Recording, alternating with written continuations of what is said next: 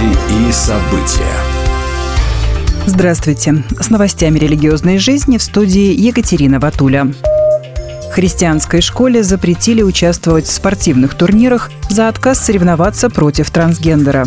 Как сообщает телеканал Fox, история началась с того, что женская баскетбольная команда христианской школы среднего Вермонта проиграла соперникам, в составе которых был игрок-трансгендер.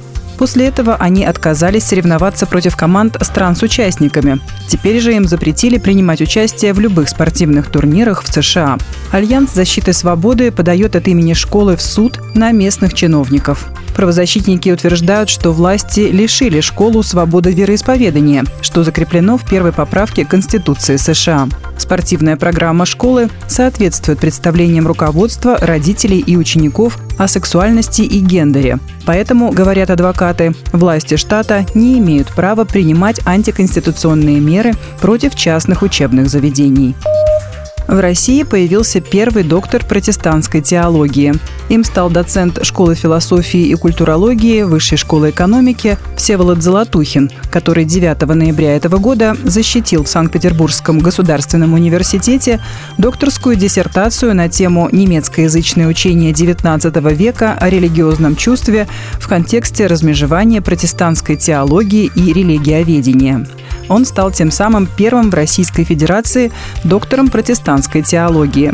Эта дисциплина под номером 5112 заняла место в перечне научных специальностей России совсем недавно, в 2022 году, благодаря усилиям Ассоциации «Совет по протестантскому образованию». Однако, как отметили коллеги нового доктора теологии по факультету гуманитарных наук ВШЭ, Теологией сегодня можно заниматься в совершенно светском ключе, а ее изучение способно принести новые темы в интеллектуальную историю. Папа Франциск заявил, что так называемый синодальный путь немецких католиков угрожает единству церкви.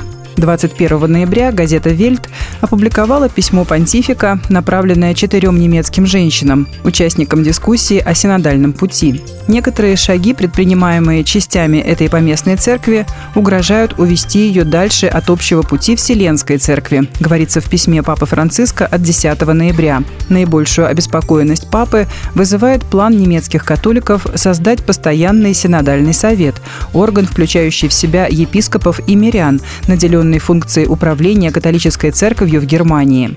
Деятельность такой структуры будет несовместима с устройством церкви, говорится в письме. Несмотря на высказанные ранее представителями Ватикана возражения, на конференции, которая прошла 10-11 ноября в Эссене, руководители синодального пути решили, что такой орган начнет работу в 2026 году. В своем письме Папа Франциск призвал молиться об этом и о нашем общем деле единства, пишет CNA. 24 и 25 ноября в Москве в Центральной церкви евангельских христиан-баптистов в Трехсвятительском переулке пройдет Всероссийская конференция сестер церквей Российского Союза ЕХБ в Завете с мудростью.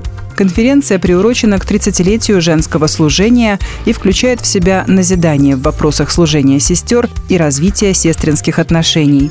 Формат конференции предусматривает вдохновляющие свидетельства, совместные молитвы, прославление и праздничное общение. Целью конференции является поддержка сестер, находящихся в сестринском служении, и вдохновление молодых сестер на труд – в программе конференции также предусмотрено заседание женского отдела Российского союза евангельских христиан-баптистов и избрание нового совета отдела женского служения. Конференция проходит в Центральной церкви евангельских христиан-баптистов в Трехсвятительском переулке. Будьте в курсе событий вместе с нами. А на этом пока все. С вами была Екатерина Ватуля.